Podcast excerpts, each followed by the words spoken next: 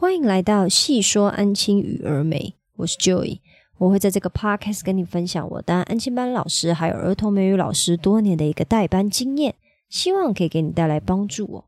今天我想要跟你聊的主题呢是，如果你在安亲班工作的话呢，与主管相处的时候要注意的十件事情哦。为什么今天会有这个题目的发想呢？其实是还蛮有趣的啦，就是有点类似像无心插柳嘛。我之前呢，可能就是会分享，比如说你跟小朋友相处的时候要注意的十件事情啊。或者是你跟同事之间相处的时候要注意的十件事情。接着就有网友跟我敲碗了，或者是可能是安静班老师啊，跟我敲碗说啊，希望我可以分享跟主管相处要注意的十件事，还有就是跟家长相处或者是跟家长沟通的时候要注意的十件事哦。所以我今天就先来分享，就是跟主管相处要注意的十件事情。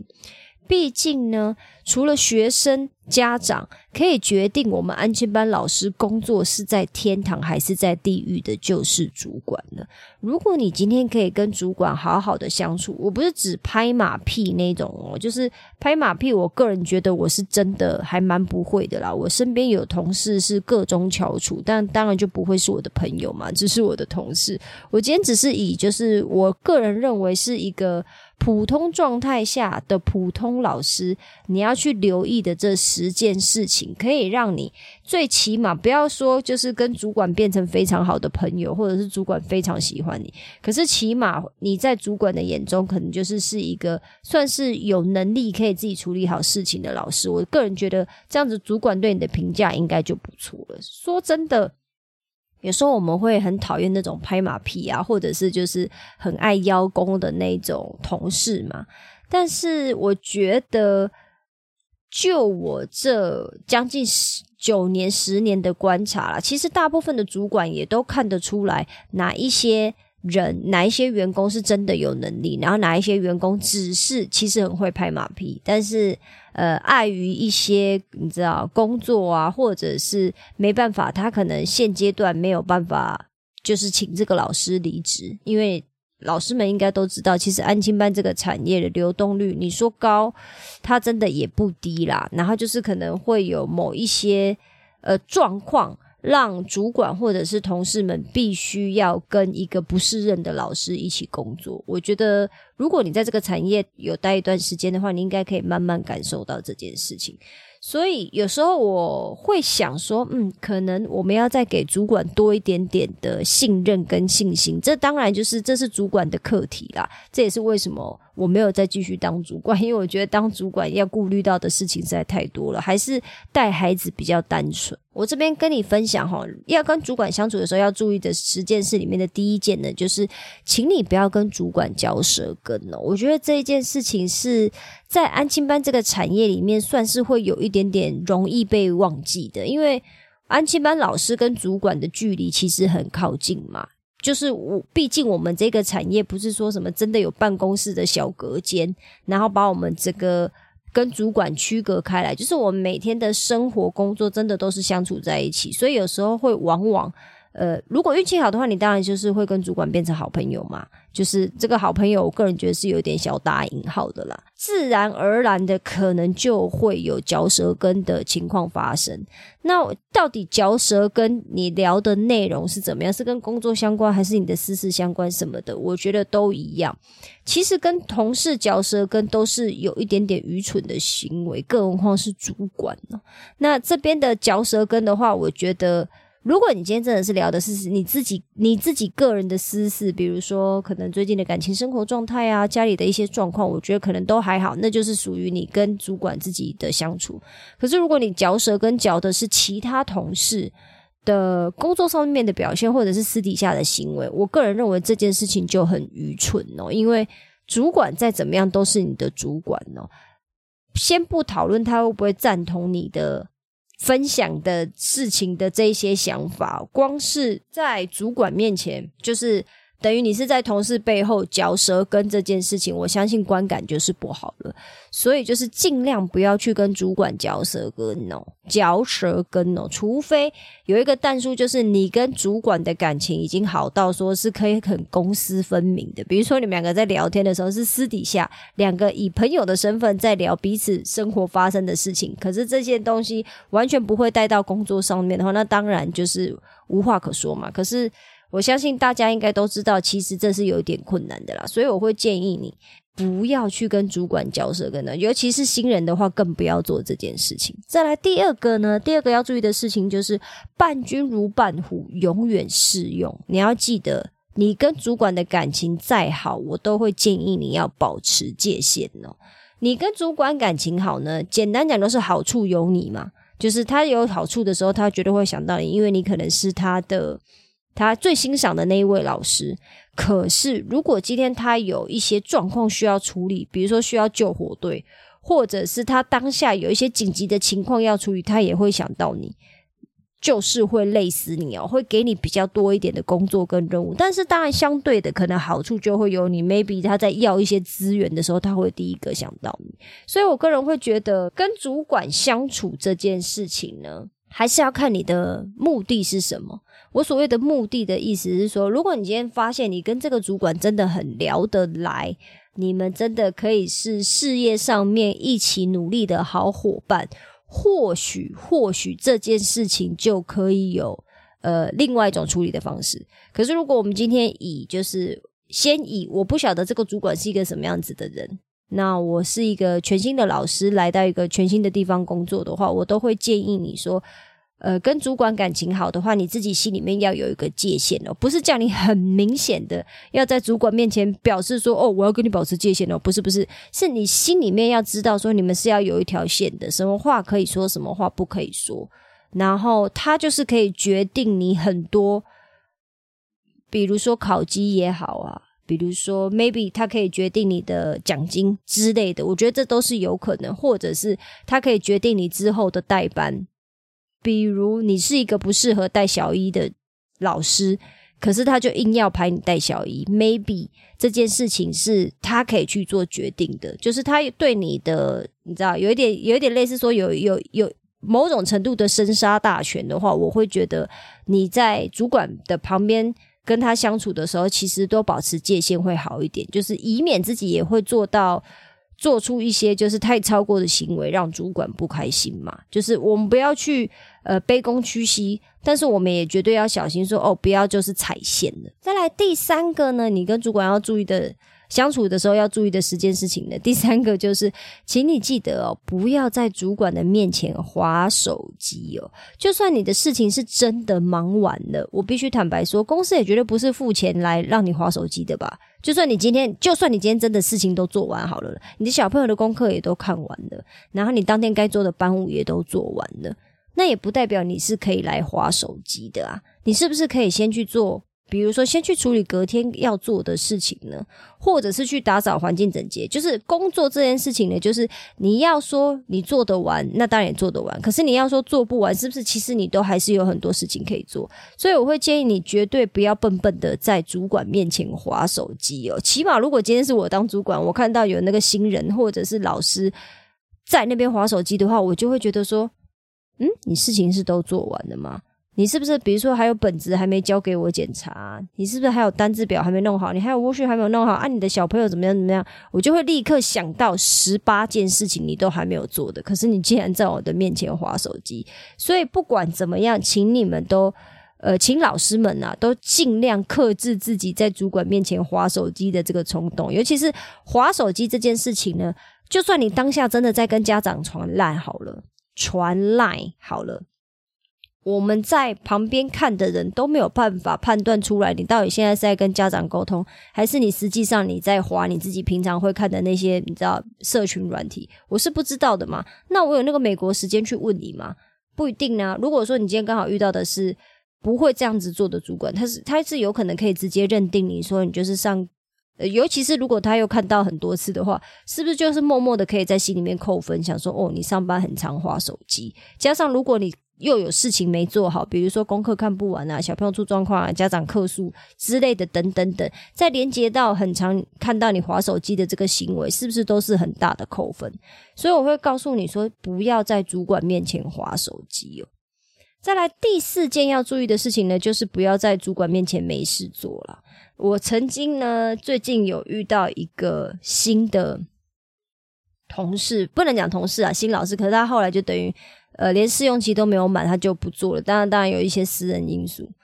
可是呢，这一题呢，我是特别因为他才想到说，哦，绝对不要做这件事情，因为呢，他就是在主管面前划手机，就是有点类似在等下班呢。我们这边是八点下班嘛，所以他大概可能 maybe 七点四十五的时候，他就在那边划手机了。那因为我的主管是属于那种包容性很强的那一种主管，他就是就是算是蛮 nice，的就跟他讲说啊，就是。就算你是新人嘛，你不晓得要做什么，那你都不应该在那边好像等下班呐，然后还在那边划手机。就是应该要想办法去看有没有老师、其他老师需要支援的地方，你应该要主动一点。结果那个新人竟然就回答我的主管说：“哦，我这个人就是这样子啊，很直白，我就是讨厌没事装忙。”但是我在旁边听了，我没有在旁边听，而是我主管之后讲的，我就觉得哇操，这个老师真的是很屌。就是你既然敢说你不喜欢没事装忙，你知道这种事情到底是谁可以讲的？我觉得这种话大概只有老板可以这么说吧。如果我们今天是给人家请的员工，就是你这么的坦白，我我只能说我欣赏你的直率了。可是如果你之后真的被扣分啊，考绩被扣分，真的你也是活该。就是我觉得有一些话，就是对它是事实，没有人喜欢没事装忙。可能 maybe 你的个性真的是这样，可是这件事情并不适用在工作场合上面。为什么？因为你是新人，其实你是因为不够熟悉工作流程，而觉得现在没有事情做，所以我要来划手机。但是实际上，所有的旧老师都还在做事情，我们都还有很多事情在忙碌。比如说，光是整理班务、改本子，想着隔天要做的事情，其实就很忙了。你竟然还有空在那边划手机，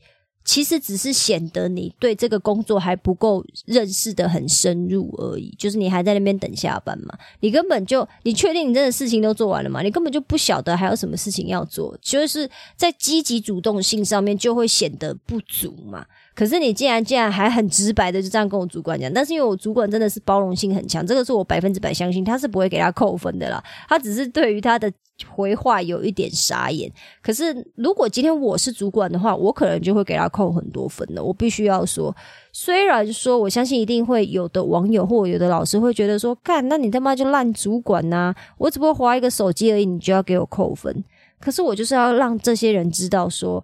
如果你有这样子的想法，那也没有办法啊。这世界上就是有千千百百种主管，就跟这世界上有千千百百种老师一样嘛。你觉得你的主管要去体谅你用手机这件事情，我还觉得你应该要体谅我这个主管。看到你用手机，我没有气到那个，你知道青筋断掉。我觉得如果你今天要做任何就是跟个性或者是自我很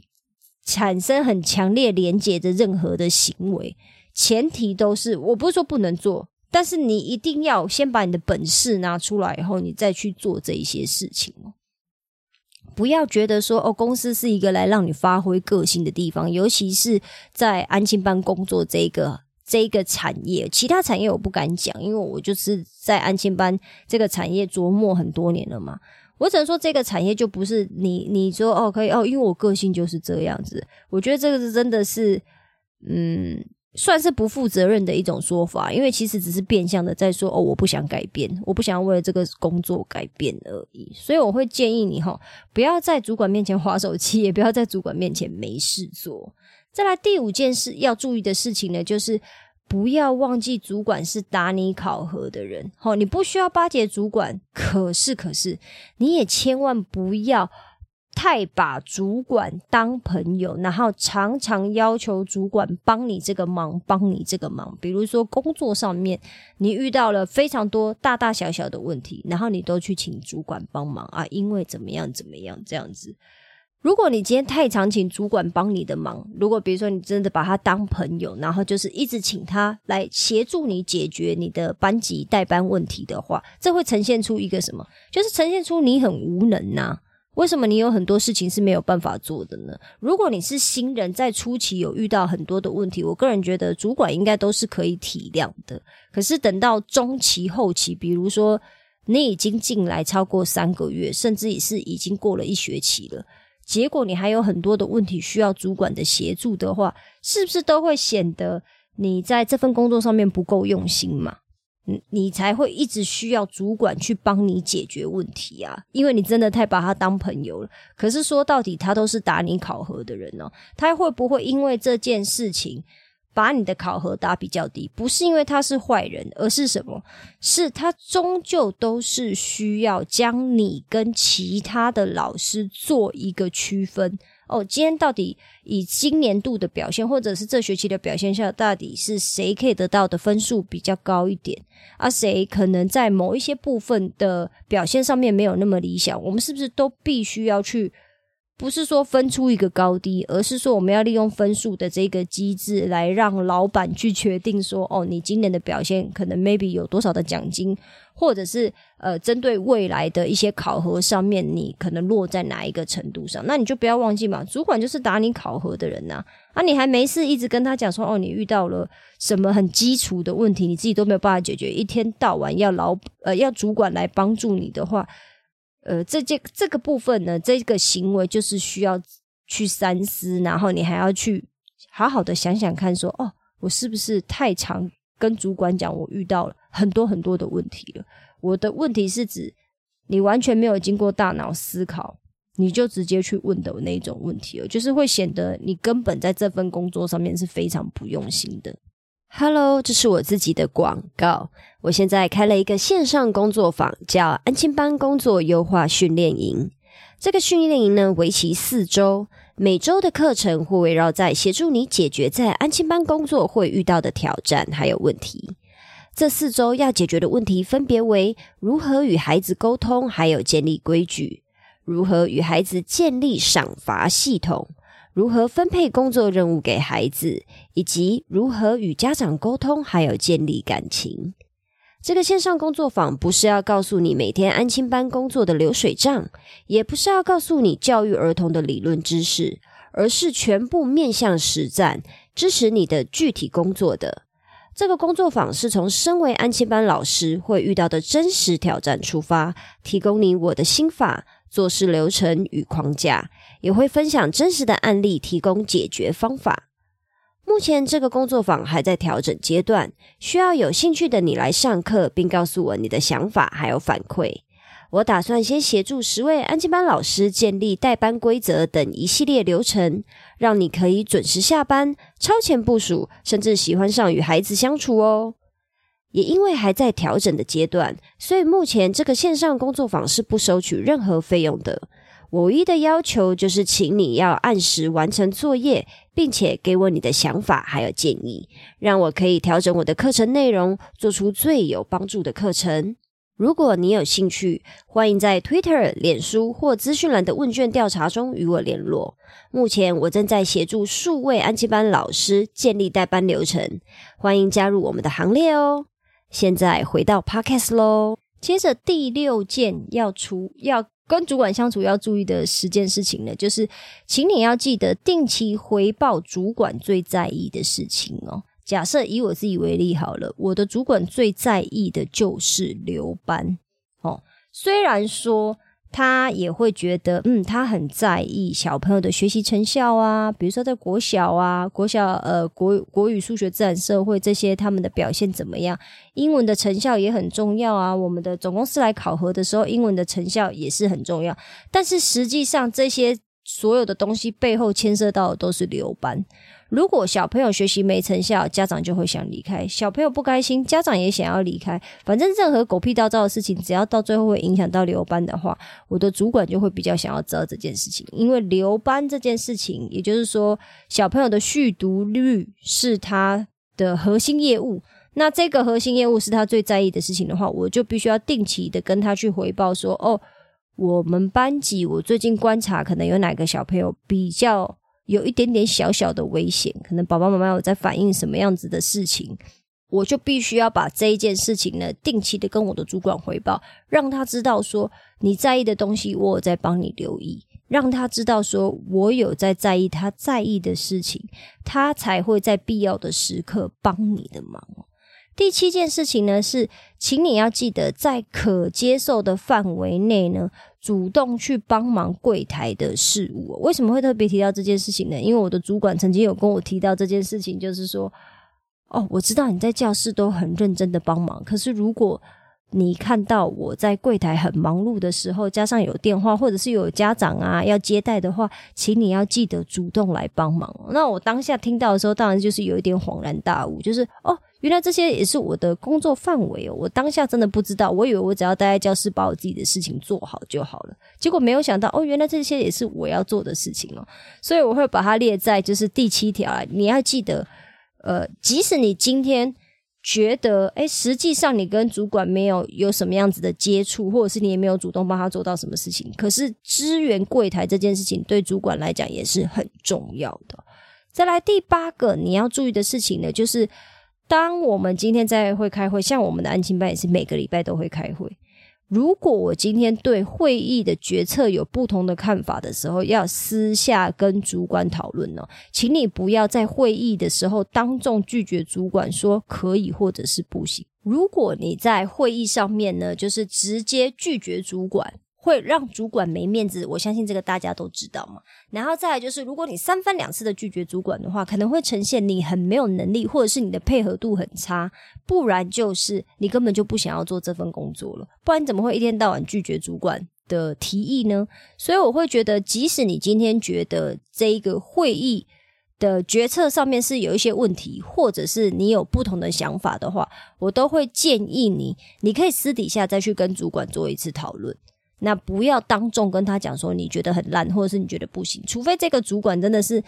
你遇过的很开明的主管，或者是他跟你在讨论或者是相处上面呢有一定的熟悉度跟默契的，你知道要怎么样在会议上面跟他说一些事情是他让他可以接受的，那我就觉得哦，那你可能是可以去试试看，在会议上面的时候真的去跟他做一些讨论。可是如果你今天是新人的话，或者是你跟这个主管你还不够熟悉，我都会建议你不要就是在会议上面去表达你太多负面的想法，或者是表达你哦你不想要这么做的想法。会后跟他讨论，我觉得都还是有机会可以去改变他的决策的。再来第九个你要注意的事情呢，就是寻求主管协助之余呢，你必须要想办法加强自己的弱项哦，也就是跟呃刚刚前面的那个呃，如果你跟主管很熟，你千万不要把他太当朋友，一天一天到晚就是叫他帮忙啊，叫他帮你处理问题啊，这个部分是有一点点雷同的。就是我发现有很多老师都会带着问题去问主管。但是他们并没有带着一到两个可行的解决方案方案去询问说，那我今天这样子做可不可以？为什么？因为你今天一定要自己先去思考过后，你要怎么解决这个问题，然后再去跟你的主管做讨论嘛。主管是要来跟你讨论说，诶，这样子做好不好？而不是主管来给你一个，就说，哦，好，那你就这样子做。就好了，他不是这样子的一个角色的设定哦，他应该要是说，你今天有先去想想看的，就很像小朋友一样嘛。如果小朋友今天就是什么不会都来问你，然后就等着你给答案，你是不是会火冒三丈？就是会觉得说，fuck，你自己都不会想一下这个，你竟然还敢来问我这么简单的问题，那。同理可证，就是如果你将心比心的话，如果你每次问问题，你都不先预设一到两个可能的解决方案，就直接去找主管的话，是不是就是这个行为其实跟小朋友是很像的呢？那我当然不是指说所有的问题你都一定要百分之百知道怎么解决，或者是带两个一到两个方案过去讨论，而是说你要尽量要求自己说。大部分的难题，你可能都有自己先思考过了，然后你自己假想说是不是这样子处理是可以的，你带着这样子的方式去跟你的主管讨论问题，才是对彼此来讲都是比较适合、比较适当的一个方式哦。你一定要记得，寻求主管协助的时候呢，相同的问题你最好不要问到第三次。那不要问到第三次，这个是我自己个人加的啦，就是我我个人的习惯就是以三为一个原则，就是给两次机会，第三次就不行了。所以如果你是遇到相同的问题，你还要再问到主管问到第三次的话，我个人也是觉得哦，那就是代表说其实你没有真的很。想要改变自己，或者是你很想要加强自己的弱项，我觉得这件事情可能是你是不想要做的。起码如果我当主管的话，我就会这么认为。再来第十件事情哦，就是你跟主管相处要注意的第十件事情，请你要积极的找出双方的共识哦，主管才可以成为你的后盾哦。也就是说。比如说我刚刚提到的那个流失的这个部分，也就是留班呐，应该要讲留班。我的主管就是最 care 留班嘛。那既然最 care 留班的话，就是我必须要去搞清楚说，